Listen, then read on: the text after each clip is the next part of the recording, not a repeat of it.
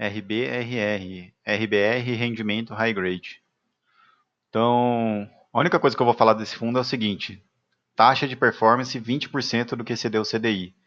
E teve até uma discussão aqui, foi um, foi um usuário fodástico que achou essa taxa oculta aí, né?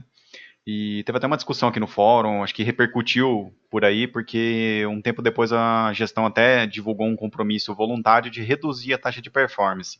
Mas, mesmo com a redução, continua sendo o que for maior entre CDI e 4,5% fixo ao ano. Então, se for para ter taxa de performance em um, um, indicador que é o mínimo que se espera de ativo de renda variável, fica difícil analisar, né?